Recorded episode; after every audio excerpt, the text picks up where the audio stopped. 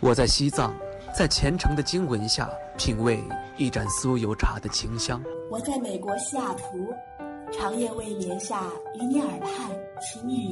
我在三亚，沐浴在阳光之下。享受每一滴海水拍打沙滩的美妙音。我在内蒙古，奔跑在草原，领略蔚蓝天空的广阔。我在北京，穿梭在黄昏下红墙绿瓦的大街小巷。我在日本北海道，沉迷于札幌，与白色恋人公园相陪伴。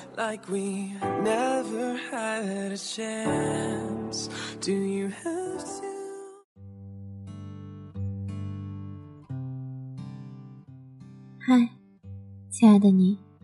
今天你过得好吗？欢迎收听青藤味的巧克力，我是巧克力。小学的时候，暗恋班上的一个女孩，每天早上骑着自行车到她家接她上学，瞒着爸妈省下吃早餐的钱给她买彩色糖果，为她出头，和别的男生打得头破血流。直到有天早上。我揣着一把牛奶糖，满心欢喜地往他家里跑，却被告知他即将搬家。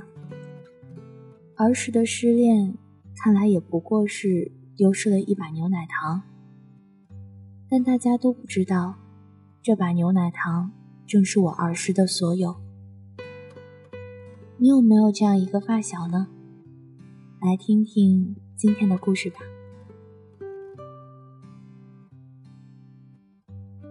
大蒜是我的发小，本名叫张天算。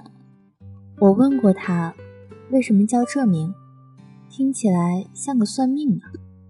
他说：“人算不如天算，大概就是这个意思吧。”听上去很有深度，我不止大笑，问：“这话是谁说的？”大蒜是没有妈妈的，也许有。但我肯定没见过。每次我妈给我炖蛋、做酸辣汤、包馄饨的时候，她只能远远地看着，然后剥一颗大蒜塞进嘴里。大蒜比其他孩子年长几岁，个头也高出许多。当别的孩子还在向往大院外的江湖时，他已经可以一脚自行车滋溜地去小卖铺打酱油了。年少的我，却一边点头一边想：大蒜自溜自行车的样子真是帅呀！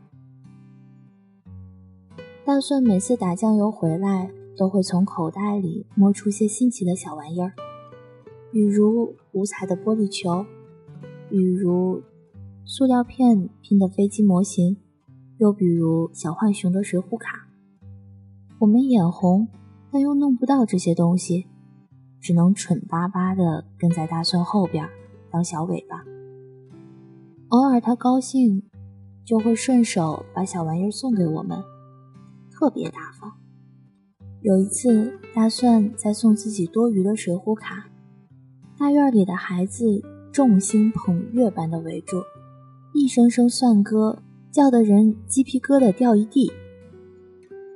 大蒜心里一直都想搞点大事。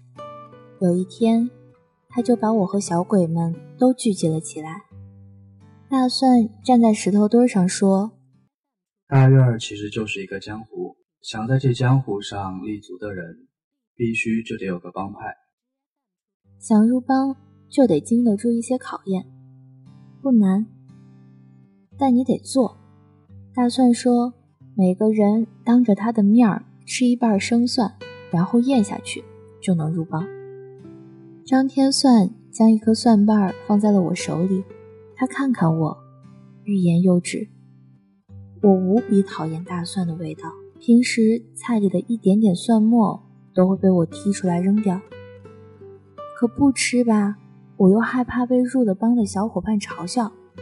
我咬咬牙，狠心咬了一口大蒜，还是没咽下去，就全都吐出来了。我赌气扔掉了手里的蒜。扭头想走，张天算突然拉住了我，没头没脑地说：“你不吃大蒜也可以，亲我一下就让你入帮了。”我知道张天算在开玩笑，大院里属我和他关系最好。那时候他还开玩笑对我妈说：“等他长大了就来我家提亲。”吓得我妈急忙抓了个蒜头塞到他口袋里，将他哄回家去。但张天算没想到，我真的走过去亲了他一下，他的脸突然就红了，然后当着蒜帮众帮的面，哇的一声就哭了起来。我不知道自己做错了什么。也不明白大蒜为什么要放声大哭。反正那天所有人都忘了起哄，他们怔怔地看着我，仿佛在看乔峰。一时间，我成了大院里最牛逼哄哄的江湖老大。第二年秋天，电视里开始放《还珠格格》，我非常迷恋福尔康这个角色。因为他的个子比五阿哥高，而且他吻夏紫薇的时候特别深情。我正想着，大院铁门忽然开了，发出恼人的噪音。我扭头向窗外看过去，是张天算自溜自行车从学校回来了。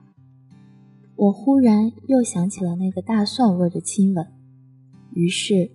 我默默祈祷，张天算这家伙可千万不能在学校交女朋友啊，不然接吻的时候多尴尬。年少无知，最为致命。可惜的是，很多年后我才悟出这个道理。十六岁的张天算已经长得很高，很清秀了。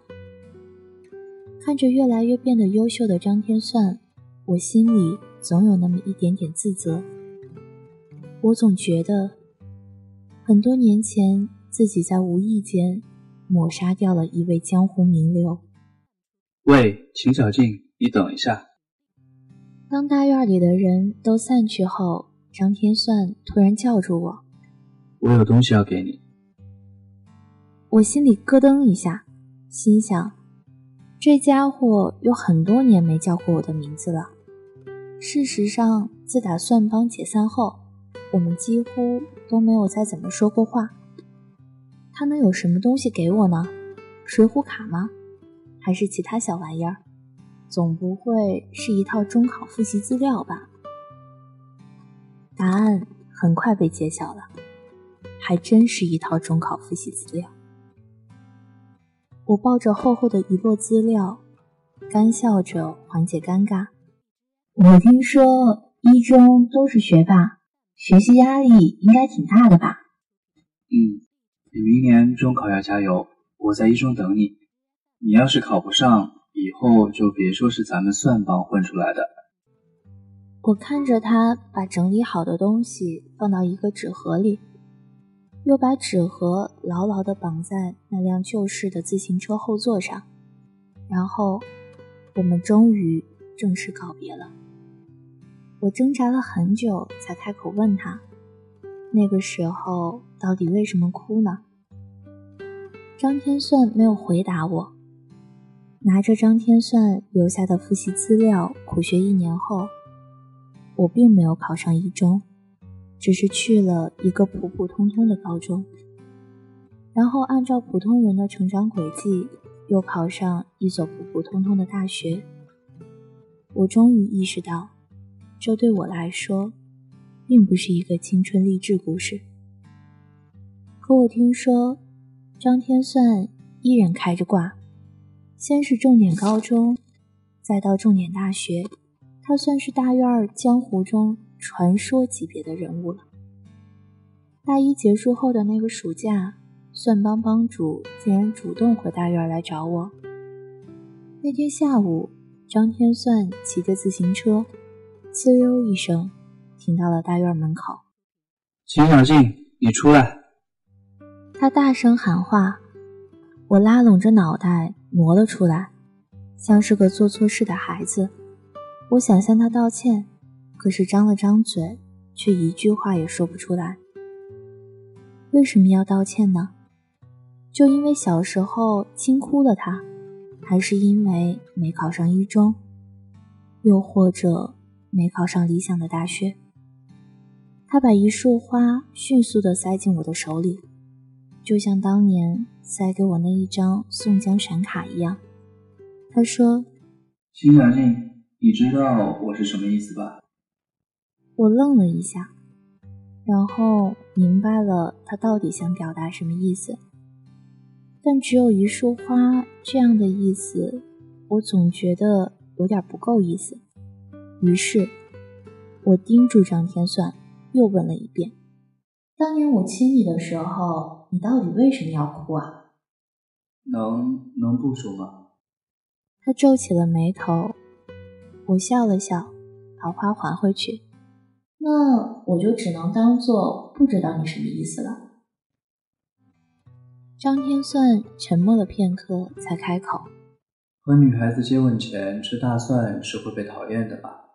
我不想被你讨厌。”但是我觉得你已经讨厌我了，因为那天我刚吃了好几个蒜瓣。我哈哈的笑起来，问：“那你现在还吃大蒜吗？”“偶尔吧。”“那你刚才吃了吗？”“没有啊。”张天算笑笑：“因为我感觉我们又要结婚了。”不得不承认，这么多年过去了，我依然不喜欢大蒜。却依然很喜欢大蒜。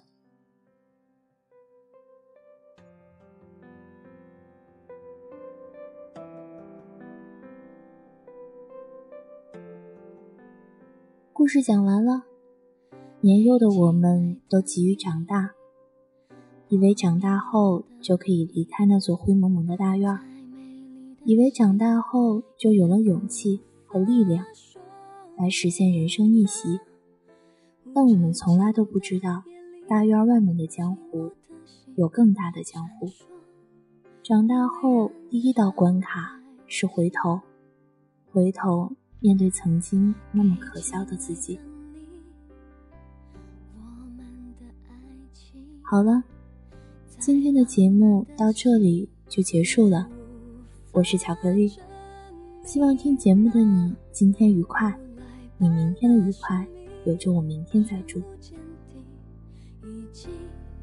转身远远了去，我爱你，爱让我成为自己，守护我心里，爱着你，相处悲剧让我沉溺，就算是沉默不语，无法靠近遥远的距离。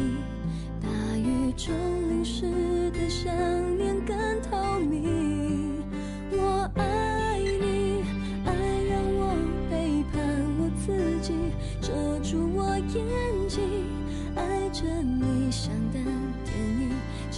结局。就算是滔滔不绝，无法平息嘲笑的声音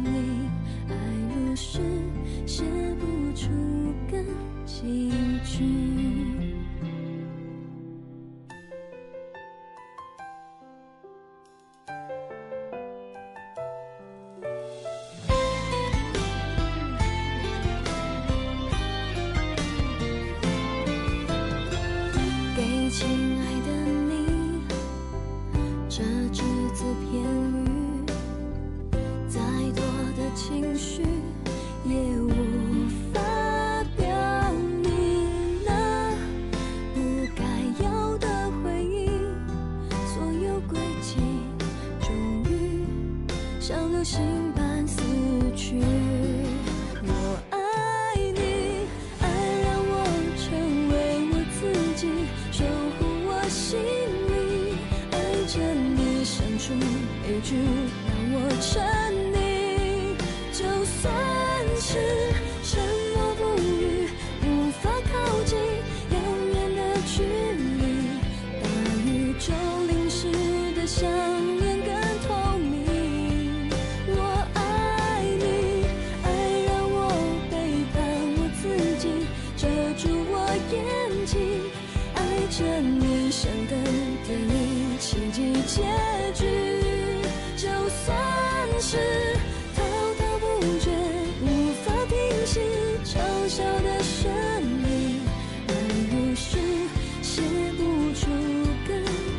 去。